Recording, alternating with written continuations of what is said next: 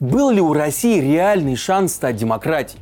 Свободной страной, то есть, где в парламенте заседают действительно народные избранники. Ну вот, те самые, которые принимают выгодные для граждан законы. Понятно, что сейчас это звучит смешно. Но да, такой шанс у России был. Он выпал нам осенью 93 года, когда наша страна писала проект новой Конституции. То есть главный документ государства, который бы и определил, кто мы вообще и куда идем, и как будут жить следующее поколение. Но, как говорится, что-то пошло не так. В стране случился конституционный кризис, и элиты раскололись на два противоборствующих лагеря. Что хуже, из высоких кабинетов этот конфликт вышел на улицу. И в результате в центре Москвы разгорелась, по сути, локальная гражданская война с гранатометами, БТР и танками, а также осадой стратегических объектов – ну и множеством погибших и раненых. Сегодня мы разбираем Октябрьский путь 93 -го года. С вами я, Павел Коныгин. Пожалуйста, подписывайтесь на нас в Ютубе и, конечно, в Телеграме, чтобы не потеряться. И главное помнить, что вместе мы не одиноки.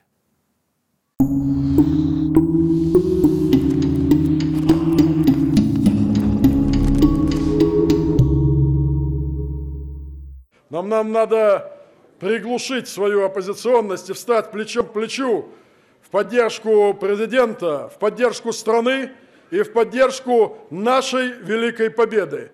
Так было не всегда. В начале 90-х годов Россия успела вдохнуть немного свободы, и люди не боялись высказывать мнение или даже выходить на улицы, чтобы отстоять свое право жить так, как они хотят. У президента была реальная оппозиция, которая не боялась иметь собственное мнение и, что не менее важно, за него боролась. Политики в то время находились в жарких дебатах о том, какую страну они строят, и краеугольным камнем этих споров был главный документ государства, то есть Конституция. В 1993 году в России, по сути, продолжала действовать так называемая Брежневская Конституция РСФСР 1978 года. В конце перестройки в нее внесли более 400 поправок. Но радикальным образом система власти в стране корректировкам так и не подверглась. Например, внесенные поправки подразумевали появление в России частной собственности и основных демократических свобод, в том числе свобода слова и свобода печати. При этом Россия, согласно Конституции, как была, так и осталась социалистическим государством. В России появился президент и всенародно избираемый, то есть глава государства. Однако он, как получалось, был не совсем главой. Съезд народных депутатов Российской Федерации все еще был способен серьезно ограничивать действия президента. Тут-то и произошли разногласия. Будущее страны президенты и народные депутаты, то есть члены парламента, видели по-разному. Президентом в 1993 году был Борис Ельцин, и его сторонники выступали как раз за усиление президентской власти. Они продвигали все новые и новые либеральные реформы. Ну а съезд народных депутатов и его ключевой орган Верховный Совет настаивали на сохранении всей полноты власти у себя – Кроме того, они были категорически против проведения очередных радикальных экономических преобразований. А первые преобразования россияне уже отлично почувствовали на себе. К тому времени, например, Ельцин успел подписать указ о либерализации цен и отменить государственное ценообразование на 90% товаров. Так и был запущен период, который прозвали шоковой терапией. Если раньше людям приходилось выстаивать за продуктами многочасовые очереди, а то и вовсе получать их по талонам, то теперь в магазинах появилось все, а очереди исчезли. А все потому, что продукты стали во много раз дороже, чем раньше. Причем цены взлетели стремительно, и люди уже ничего не могли себе позволить купить. Если в 91 году простая буханка хлеба стоила 2 рубля, то в январе 92 уже 50. За весь 92 год цены выросли более чем в 26 раз, а доходы россиян рухнули. Все это, конечно, популярности властям не прибавляло. В обществе росли протестные настроения. В 93 году около Кремля ежедневно собирались митингующие, а с конца августа акции протеста начали и вовсе уже собираться у Белого дома, где и заседал Верховный Совет. Здесь, меняясь, митинговали и разочарованные сотрудники научных институтов, и рабочие, и фермеры, конечно, и пенсионеры, отставные военные, студенты. Многие из них приезжали в Москву из других регионов. От Ельцина отвернулись многие из его бывших соратников. Одним из первых публично и ярко противиться дальнейшим либеральным реформам стал как раз глава Верховного Совета Руслан Хасбулатов. Обстановка накалялась очень быстро. Оставалось лишь поднести спичку. Этой спичкой стал теперь уже исторический и очень спорный указ Ельцина 1400 о поэтапной конституционной реформе в Российской Федерации. Ну как вы думаете, что сделал Ельцин, чтобы усмирить строптивый парламент? Да, он одним решительным росчерком пера попросту его упразднил. Заседания съезда более не созываются. Полномочия народных депутатов Российской Федерации прекращаются. Нехило, правда? По тем более свободным временам так вообще неожиданно и ужасно. Суть указа была в том, что вместо упраздненных съезда народных депутатов и Верховного Совета Ельцин решил созвать новый российский парламент, федеральное собрание, и назначил день выборов. Это свое решение президент озвучил в телевизионном обращении к россиянам. Но триумф был недолгим. Вскоре слово взяли оппоненты Ельцина. По телевидению выступил председатель того самого Верховного Совета Руслан Хасбулатов, который назвал действия Бориса Ельцина государственным переворотом. Просто представьте такое вот шоу на сегодняшнем Первом канале. Я просто представить этого не могу. А вы? На экстренное заседание собрался Конституционный суд. Он вынес заключение, что президентский указ 1400 грубо нарушает Конституцию. И это основание для отрешения Ельцина от должности. Поэтому Руслан Хасбулатов и еще один влиятельный противник главы Кремля, вице-президент Александр Рудской, объявили о прекращении полномочий Ельцина. Что кремлевскими властями практически все подготовлено для введения так называемого президентского правления, а по существу режима диктатуры. Исполняющим обязанности президента был объявлен сам Рудской. Ну а на следующий день Верховный Совет утвердил предложенных им министров обороны, а также безопасности и внутренних дел. Видя эту чехарду, рядовые граждане тоже не молчали. На улицах столицы в те дни прошли бесчисленное количество митингов. Какие-то из них поддерживали парламент, какие-то из них поддерживали президента Ельцина. Но сам Ельцин уходить так просто никуда не собирался. Он был крайне амбициозный, очень властный и во многом жесткий политик. Дело стремительно катилось к кровавой развязке. Друзья, мы подошли к самой динамичной части этой истории. Поэтому, чтобы не запутаться, давайте обозначим две стороны этого конфликта. Итак, по одну сторону баррикад президент Ельцин, а также правительство России во главе с тогдашним премьером Виктором Черномырдиным, ну и московским, конечно, мэром Юрием Лужковым при поддержке правоохранительных органов. По другую сторону баррикад были Верховный Совет и съезд народных депутатов, а также глава Совета Руслан Хасбулатов и преданные ему политики, а также тысячи добровольцев. Если вы подумали, что слово «баррикада» я употребляю фигурально, то не переключайтесь, вас ждет большой сюрприз. Депутаты сформировали вокруг здания Верховного Совета, его еще называют Белым домом, тогда называли и сейчас тоже, дополнительную охрану из числа сторонников, добровольцев, а таковых, учитывая новые реалии жизни, в стране набралось немало. Им раздавали оружие из запасов Департамента охраны Верховного Совета. Борис Ельцин и его соратники обратились к Хасбулатову и Рудскому с требованием до 4 октября вывести из Белого дома людей и сдать оружие. Для убедительности в здании отключили телефонную связь, электричество, остановили даже подачу воды, чтобы быстрее склонить депутатов сдаться. Белый дом обнесли колючей проволокой, а также оцепили частями внутренних войск и ОМОНа. Последние были вооружены не только огнестрелом, но также и спецсредствами, и даже БТРами. В ответ защитники Верховного Совета начали тоже возводить баррикады. Надежда на мирную развязку забрежила 1 октября. Тогда в Свято-Даниловском монастыре прошли переговоры между представителями сторон. Посредником выступил патриарх Алексий II – Поначалу казалось, что трагедии удалось избежать. В ночь на 2 октября Верховный Совет согласился сдать оружие. В Белом доме снова тогда включили электричество. Но, правда, всего через несколько часов представители Верховного Совета передумали и объявили договоренности расторгнутыми. Ну и понеслось.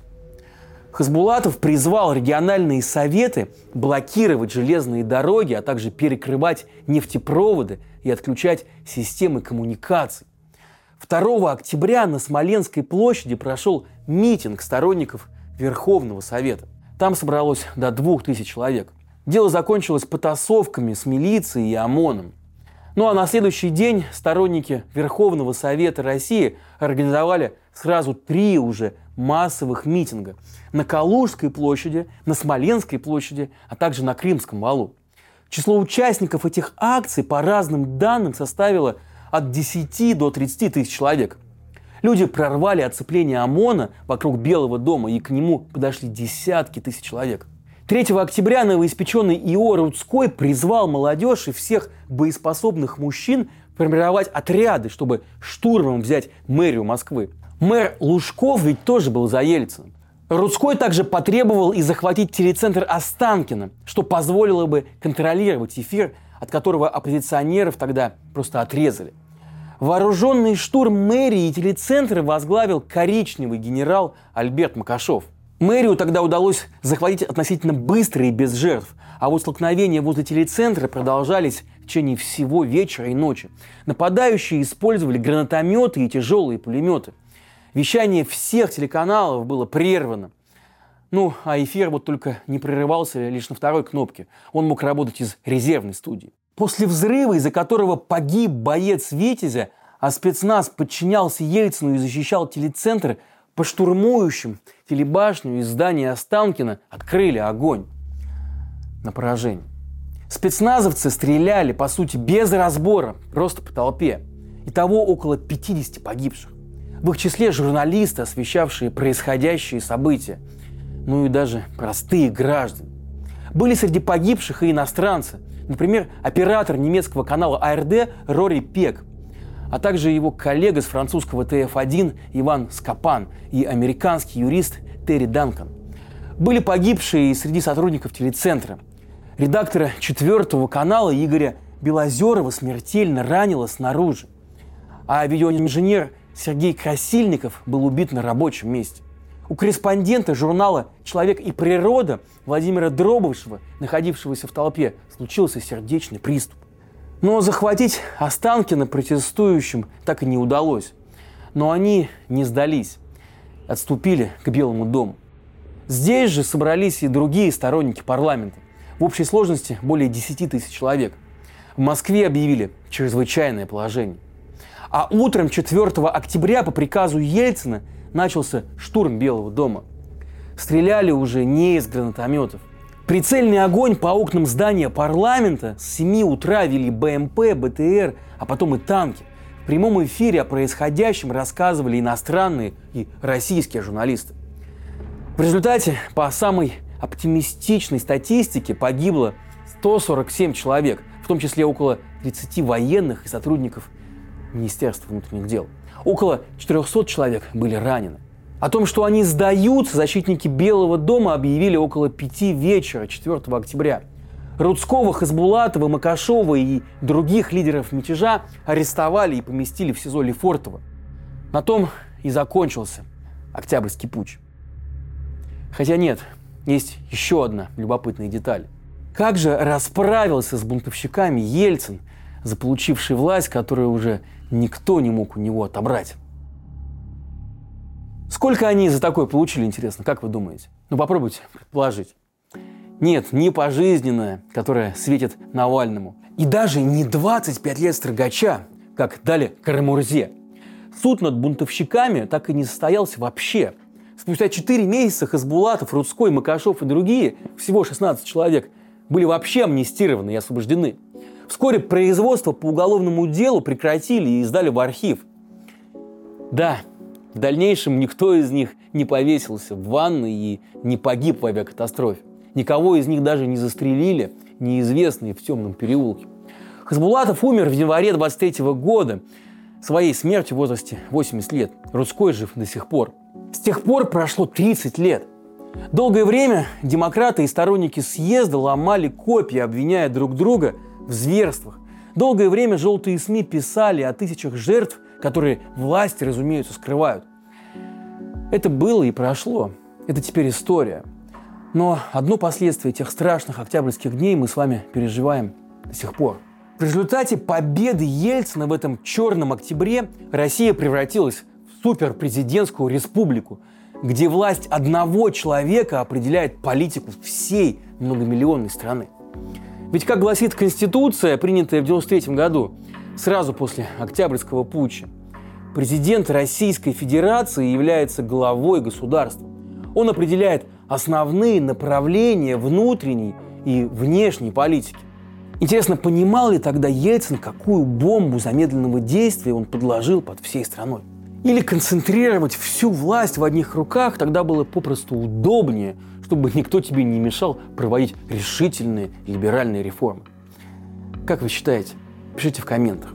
Но как бы то ни было, пришедший на смену Ельцину преемник ситуации воспользовался вовсю. Вернее сказать, Путин пользуется ей уже 24 года. Освоились в Кремле вообще? Освоился. И как вам? Удобно. Удобно? А вот кресло президента, оно какое? Не, не жмет. Так что сегодня уже сложно представить, а кому-то и даже вспомнить, как в холодные осенние дни 93 -го года решалось, какой будет Россия – демократическая, социалистическая или авторитарная. Тогда наша страна выбрала свой путь, предполагающий концентрацию власти в руках одного единственного бессменного лидера. Хочется верить, что тот шанс был не единственным. И вскоре мы сможем снова очутиться на этой развилке. И в этот раз уже не прогадаем и не пропадем. Продолжение следует.